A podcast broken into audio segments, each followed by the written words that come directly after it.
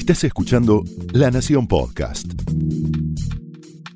A continuación, el exitoso ciclo de entrevistas de La Nación Más. Ahora también para escuchar. Esto es Conversaciones.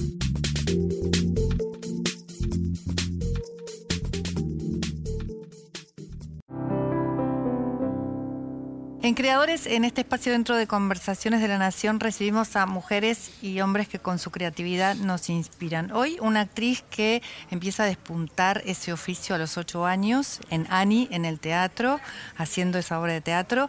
En la adolescencia trabaja con Luisa Culioc en Venganza de Mujer. Después la televisión le da la posibilidad de eh, hacer uno de los arquetipos más interesantes para los actores, que es la villana. La villana que, la va desplegando en varias oportunidades y en varias tiras, como por ejemplo en Son de Fierro, en Como Vos y Yo, y en Valientes, donde en esta última se gana un Martín Fierro a la mejor actuación de telenovela, a la mejor actuación dramática. Eh, un gallo para Esculapio, Ada y Golpe al Corazón fueron sus últimas actuaciones en TV. Es una mujer que pone todo el foco en el trabajo, su talento y la continuidad que ha tenido a lo largo de toda su carrera son un poco la base de su trayectoria. Bienvenida, Eleonora Wexler. Hola Mariana, ¿cómo, ¿Cómo estás? Bien, muy bien. Y hoy estamos eh, acá también por Pensando en él, ¿no? Que es la película que, estás eh, por estrenar ahora en estos días, en donde interpretás a Victorio Campo, una mujer que fue una pionera, eh, una, una mujer de avanzada, ¿no? Que marcó camino a muchas de nosotras y que nos dio la posibilidad de tener algunas puertas ya abiertas. Sí, claro que sí. Fue un enorme desafío cuando me llega el material por medio de Pablo César, que es el director de la película, y Jerónimo Taubes, que es el que la escribe. Me pareció una historia muy hermosa, donde se mezclan obviamente eh, el pasado con el presente, el pasado contado en blanco y negro. El pasado tiene que ver con el encuentro de Victoria Ocampo con Rabindranath Tagore. Eh, un indio, premio Nobel, eh, un filósofo, poesía, un poeta, canciones de amor, ¿no? y además con una filosofía, de vida que la, película la está de alguna forma eh, mostrando Todo en, el tiempo. En, 1924 y al mismo tiempo en 2017. Como esa misma energía se, se, va trasladando va, transformando, va transformando porque bueno, yo lo creo, creo que bueno, me toca ser el personaje de Victoria que para mí fue un hermoso desafío. ¿Cómo fue? Hermoso, porque, mm, bueno, son, bien como dijiste vos, son estas mujeres, ¿no? Em, que abrieron caminos, que, que marcaron una lucha por el, por el, realmente por el derecho de la mujer, esta cosa de ella manejando, ella usando pantalones, ella trayendo gente de afuera, ¿no? Una, una realmente una avanzada. No conocía tanto de su historia, eh, tenía que focalizarme mucho en la relación que era con Tagore, porque no era que era todo el despliegue de su historia, es como la transforma de alguna manera a Tagore y cómo le da una cierta espiritualidad. Eh, ella se conmueve profundamente. Esto empieza la historia en el 14, cuando, cuando ella encuentra un libro de él, que es el Gitanjali, o algo así como se pronuncia, por ahí la gente que lo sabe, creo que es así, donde ella agarra ese libro en ese primer momento y ya eso la transforma. Ya la hay algo de esa literatura que ella, siendo muy jovencita, leyendo tanto no conocía y no y, creo que no que no le había em, eh, había algo que no le había llegado a su corazón como ese tipo de lectura. Por ahí decís que descubriste algunos secretos y, situaciones de Victoria que, que, no que no conocíamos. ¿Qué cosas pues bueno, la relación con las hermanas, por ejemplo, los mm. vínculos con las hermanas. Y otra cosa que era, yo la escuché hablando en francés a ella recitando en francés porque en realidad eh, tampoco sabía esto que, que, cada una de las hermanas tenían una maestra particular que ellas no iban al colegio, era una familia patricia, ¿no? Aristocrática.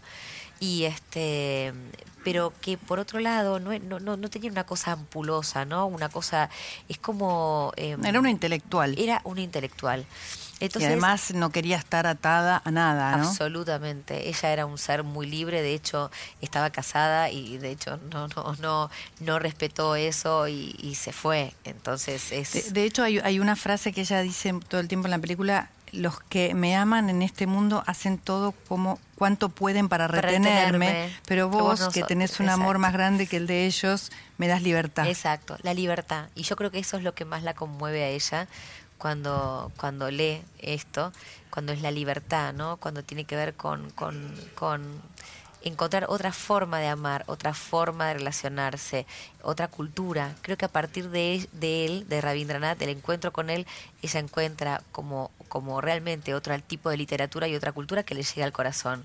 Y lo que le pasa a ella cuando tiene el encuentro con él es que es tan grande para ella la figura de él y le tiene tanta admiración que no puede hablar porque era mm, tímida, era muy tímida, con toda esta cosa que tiene, ¿no? De, de, de, avanzada.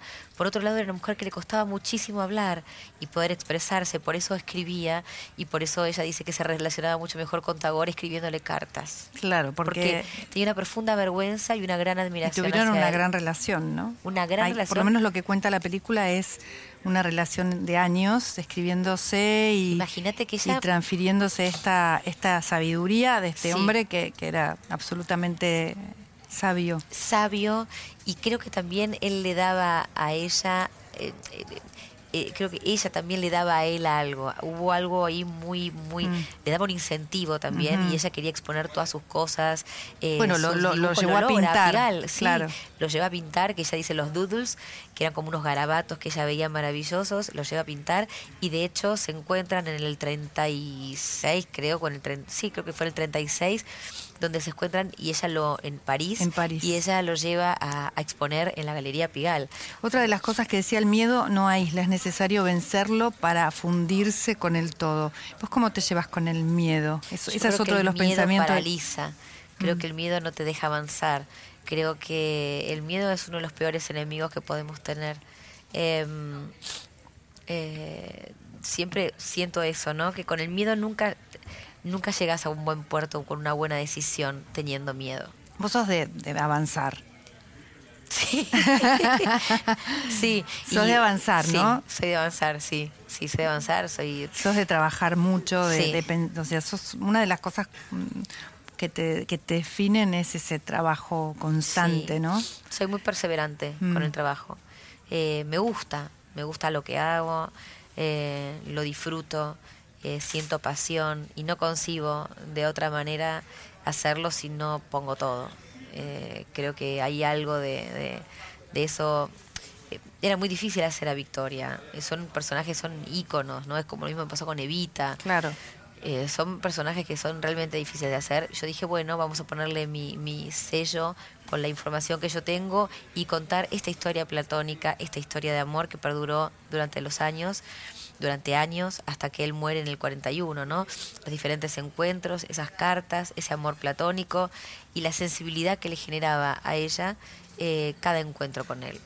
Focalicemos en eso, más allá de toda la data que yo podía tener de Victoria. Bueno, pero eso siempre, ¿cómo, cómo es el, el método Wexler, digamos? ¿Cómo encaras un personaje? pasión, porque en realidad lo que me empieza a pasar es, una vez que yo empiezo a investigar, de hecho fui a Villocampo y estoy muy agradecida también a Ernesto Montequín, lo volví loco, Ernesto Montequín, y lo interné. Eh, fue amoroso, fui como dos o tres veces, estuve ahí, en un lugar tan hermoso, tan apacible, que es ahora obviamente mucho más chico de lo que era en realidad Villocampo. Eh, y le pregunté muchas cosas de Victoria y él con toda su generosidad me vio muy apasionada eh, más allá de que no tenía que contar eso, lo que me empezaba a pasar era que quería saber más, más, más. Claro, porque te, interesaba ella como mujer, ¿no? Obviamente. ¿Cómo, cómo ves a las mujeres hoy eh, en, esta transformación? Eh, a ver, siento dos cosas. Siento que tenemos un, hay una brecha en este momento real. estamos en un lo que pasó con, con la, media sanción de diputados de, la ley del aborto fue creo que un gran paso, el ni una menos fue un gran paso. Eh, falta mucho, pero siento que estamos en un camino que ya no hay vuelta, que es eh, enorme, que mm, avanzamos mucho. Eh, creo que a veces para encontrar un medio también uno tiene que irse al extremo, eh, ¿Sentís que a veces eh, tocamos los extremos? Sí, a veces siento que sí. Y eso resta. Resta. Pero siento que todas las revoluciones grandes se hicieron de esa manera y creo que eh, creo que es inevitable no para poder encontrar un medio y encontrarnos en un medio de todo eso por ahí tenemos que irnos este hasta la otra punta ¿Y cómo eh, se siente el hombre, digamos, en esa, en, esa en, ese, en, ese, cambio? ¿Cómo, cómo, ¿Cómo ves vos? ¿Cómo es tu relación hoy con un hombre? Eh, yo creo que es raro, ¿no? Mm. Porque eh, la mujer realmente se ha puesto a la par del hombre, trabajando con, con, con, plantada de otra manera también. Hay, hay comentarios que ya ni se aceptan, ¿no? No, hay comentarios y formas y que, que ya no, que no van y hay hombres, hay compañeros que me dicen, che, yo no sé ah, si, si decirte esto o no decírtelo ahora. No, no, podés decírmelo. Hay algunas cosas que me las podés decir que está todo bien, o sea, eh, pero hay algo que cambió, ¿no? Y también hay algo mucho más susceptible y que creo que no voy, no voy a poner a todos en, en, en, en una misma bolsa porque no, no, no estaría bien pero creo que el hombre está un poco desencajado frente al rol de la mujer en este mm. momento. Por lo menos em, esto observo yo a mi edad. Creo que las generaciones que vienen, eh, eh, mi hija, por ejemplo, están en otro mambo, tienen como algo mucho más ya eh, no hay tanto... Eh, no hay determinación ni división entre hombres y mujeres. O sea, se comparten... Se comparten de otra manera, ¿no? y, el amor desde donde surge, y no mm. importa, ¿no? Hombre, mujer... Comparten todo, ¿no? Hasta pagan juntos. Comparten. Saben que tienen que compartir, que todo, que todo tiene... Hay una igualdad distinta. Sí. Entonces yo creo que nuestra generación está como en el medio. Sí y que... Eh, somos un poco modernos. Exacto. Yo soy un más joven, pero somos un poco modernos y, un poquito modernas y un poquito y un antiguas. Poquito antiguas. Entonces estamos en el medio. Los hombres no saben bien con qué encontrarse. También son modernos. Para modernos antiguos, pero ¿dónde voy? ¿Lo listo le va a gustar o esto no le va a gustar? Quiere, creo que estamos un poco en el medio de la situación. Y, hablando un poco de, estos roles, ¿no? Para vos que, que trabajas desde los ocho años y que eso es una, cosa natural en tu vida, ¿no? Fue, fue como eh, la savia de, tu vida. Sí. ¿Fue eh, tirante la formación de una familia? Con el trabajo? ¿Hubo una, algo que, tironeaba ahí o pudiste formar la familia en el momento que la quisiste formar y, al mismo tiempo trabajar? A ver, eh, tuviste que dejar cosas de lado porque... Por supuesto, tuve que dejar cosas de lado. Eh, son elecciones, ¿no? Eh, si yo lo veo hoy, no me arrepiento porque esta soy yo. hay que dejar cosas de lado, quizá si fuese más grande, eh, trataría algunas cosas de otra manera.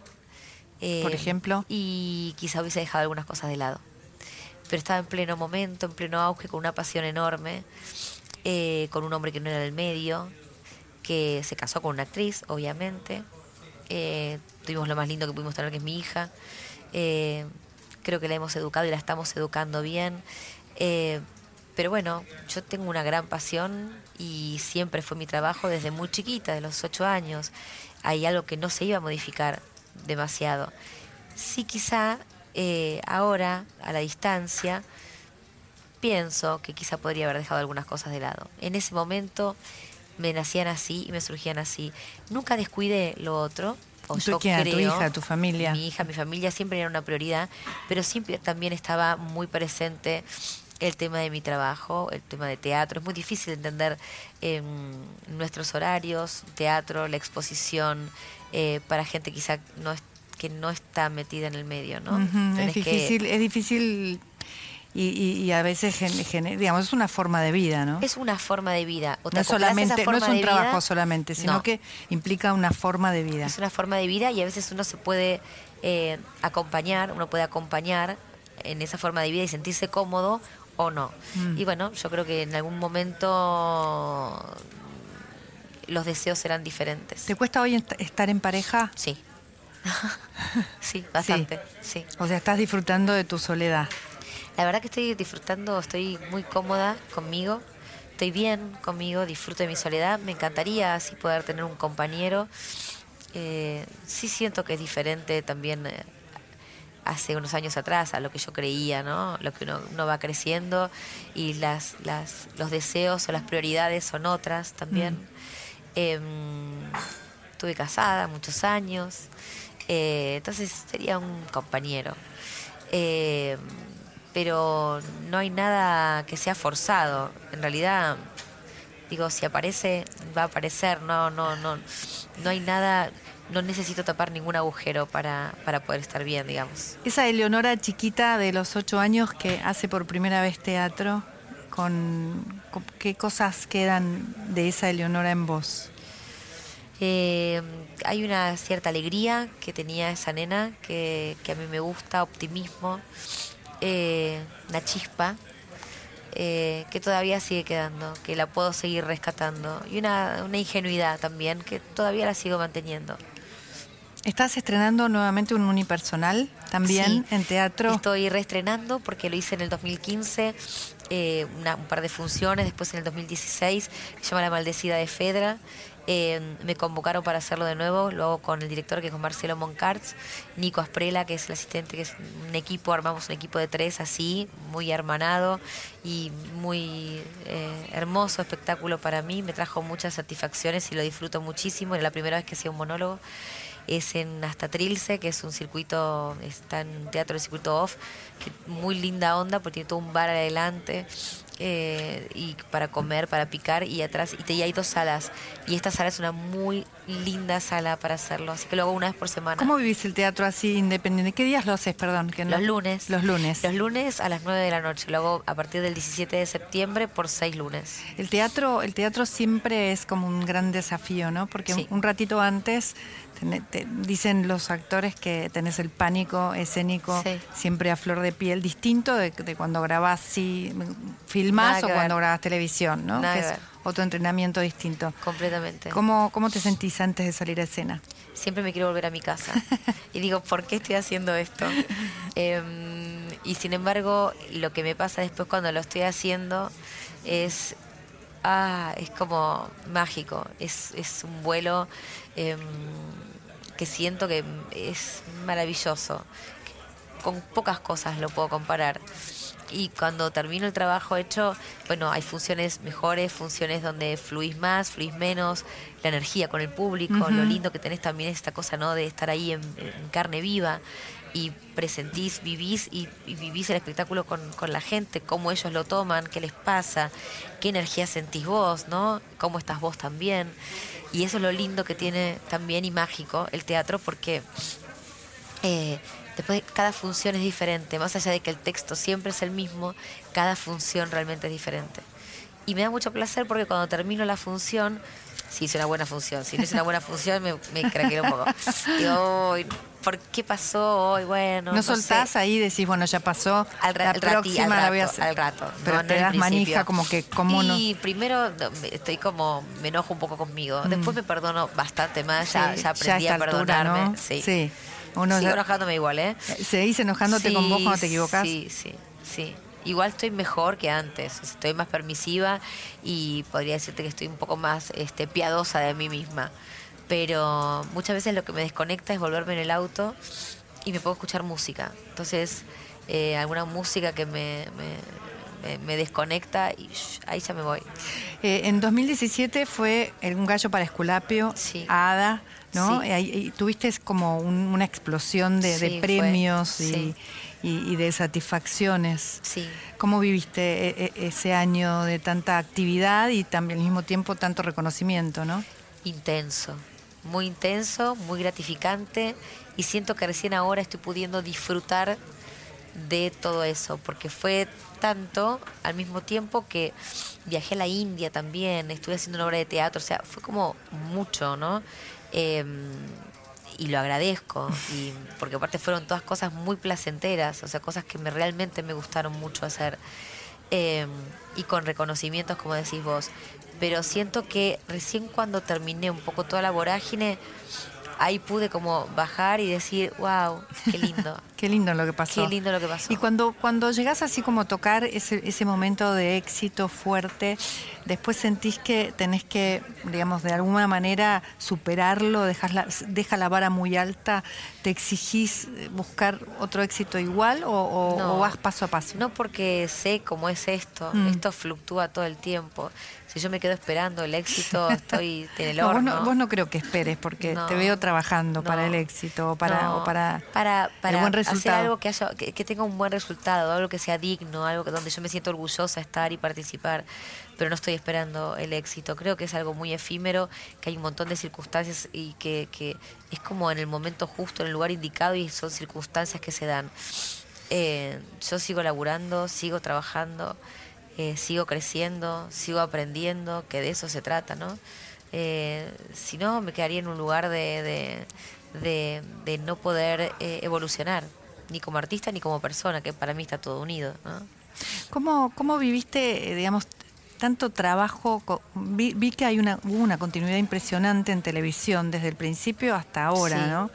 Y, y- y una de las cosas más sobresalientes es en varias ocasiones esto de ser la villana de la película. Sí. ¿Cómo se encara una villana? ¿Qué cosas eh, tenés que buscar para, para que salgan afuera? Que quizás en la vida normal es- eso no puede salir, ¿no? No sabría explicarlo demasiado. Yo creo que hay un, tiene que haber una, una, una un, un conjunto de cosas. Un buen guion, un buen personaje con determinados colores marcados y después buenos directores y ahí a fluir. Y permitirte, ¿no? Eh, Como yo no le tengo miedo a que la gente no me quiera, ¿entendés? Por el personaje. Porque, Claro. Porque hay, hay veces que hay, que, que hay compañeros que tienen miedo, no, no me van a querer. A mí no me importa nada, porque yo estoy haciendo un personaje. Entonces digo, qué mejor que odien realmente a la villana. Ahora te digo que hace un tiempo la estoy nombrando bastante y en algún momento va a venir, porque hace mucho que no hago ninguna, porque en un Claro. momento sentía que me iba a quedar pegada ahí, ¿entendés? Y decía, no, tengo, quiero eh, poder Hacer- mostrar otro abanico de, de personajes. Eh, pero ahora en algún lugar este, me encantaría tener la oscuridad de las villanas que, que mm, lo que tienen de bueno es que son inimputables. Puedes hacer cualquier cosa Puedes sacar toda la maldad. toda la maldad Todo y lo que- jugar, ¿entendés? jugar. Y jugar, y está todo bien, o sea, nadie va a decir, pero ¿por qué hizo esto? No, la villana puede hacer cualquier cosa. ¿Cómo, ¿Cómo encarás los próximos proyectos y qué, qué, proyecto tenés en mente, algo nuevo que pueda aparecer o que está apareciendo? Bueno, tengo un proyecto nuevo, lo que pasa es que todavía no, no está cerrado. Est- estamos como ultimando detalles. Eh, tengo un, somos un grupo. Bueno, yo sería como la, la, la cabeza de ese grupo, porque soy la que pondría el cuerpo, digamos, pero alrededor. Pero bueno, es un material que me parece hermoso, ya te lo contaré si... Ahora si- no podés contarlo. No, todavía Ah, no. Pero que es teatro, Teatro, televisión a teatro. Teatro, sí. Eh, eh, vamos a ver si todo se da para que tenemos un teatro. 2019. 2019, sí. Es un material que me, me encanta, es un grupo que me encanta y creo que va a estar realmente muy bien, en un espacio que me encanta también. Eh, y después, este, nada, la verdad que ahora estoy como relajando, necesito si tengo la posibilidad de, de elegir, viste lo que voy a hacer. Hice eh, un último capítulo de la temporada 2 del Gallo para Ah, Esculapio. mira qué bueno. Sí, eh, y quedó justo en la última escena para quedar abierto para la tercera temporada, que no sé si será el año que viene. Seguramente sí, ¿no? Yo creo que sí. Porque tiene, tuvo muchísimo Mucho éxito, y mucha aceptación. Y, y- y realmente se trabaja muy bien y está muy bien hecho. Así que. Bueno, Miranda tu hija, 14 años. años. 14 años, plena adolescencia. ¿Cómo, ¿Cómo se llevan dos mujeres solas en, en Dos el hogar? arianas. Dos arianas. Dos arianas en el hogar. Arianas. Ariana Explota. Power. Explotamos cuando, cuando está todo bien, está todo muy bien. Cuando explota está todo, revi- revienta todo, puro fuego. Em, igual, no sé, estamos en un buen momento. Yo no lo quiero decir mucho, ¿viste? Porque Puede estamos, cambiar. eh, vertiginosamente. Imagínate que con los cambios de humor y las hormonas de mi hija, em, que hay que entender, porque yo también fui adolescente, hice todo lo que me pasaba siendo adolescente. Em, en estos tiempos también, ¿no? Siendo ¿Sentís que hay una diferencia grande, que es difícil Sí, contener a un adolescente hoy? Sí, absolutamente. Yo tenía mucha más libertad. Eh, mucha más libertad en el sentido de que yo via- de los 10 años que viajaba en un colectivo. Claro. ¿Entendés? no tenía teléfono celular, llevaba y le, marcaba el telefonito del club cuando iba a hacer gimnasia. Cambió así. Y mi hija está con el celular, hoy fue por primera vez caminando sola al colegio, 14 años te digo, ¿no? A, cinco cuadras de mi casa, seis cuadras de mi casa. Eh, yo no chupaba a los 15, 16 años. Empecé a tomar y vino blanco espumante o tenía 23 años. Mm. Em, eh, y ahora chupan ya la previa y pues, yo digo, uy, ¿qué, se hace con esto? Obviamente. Hablar. Eh, hablar. Hablar. Em, está bueno, en el colegio hubo charla de alcoholismo muy interesante porque fue lo de una bióloga con los chicos, ¿no? Padres e hijos, todos interaccionando. Eh, cómo se hace, de qué manera se los compañeros, los amigos y la comunicación, creo que eso es fundamental. Me encanta que ella haga mucho deporte, siento que eso la preserva también de un montón de cosas. Vos también sos deportista. Súper. Eh, creo que también eso hace que, mm, eh, tu cabeza esté puesta en otro lugar y en contacto con otras cosas. Bueno, pensando en él, Pensando en él. Pensando en él, Victorio Campo, interpretado por Eleonora Wexler. Sí. Gracias, Eleonora. gracias, un placer. Pasó por conversaciones Eleonora Wexler.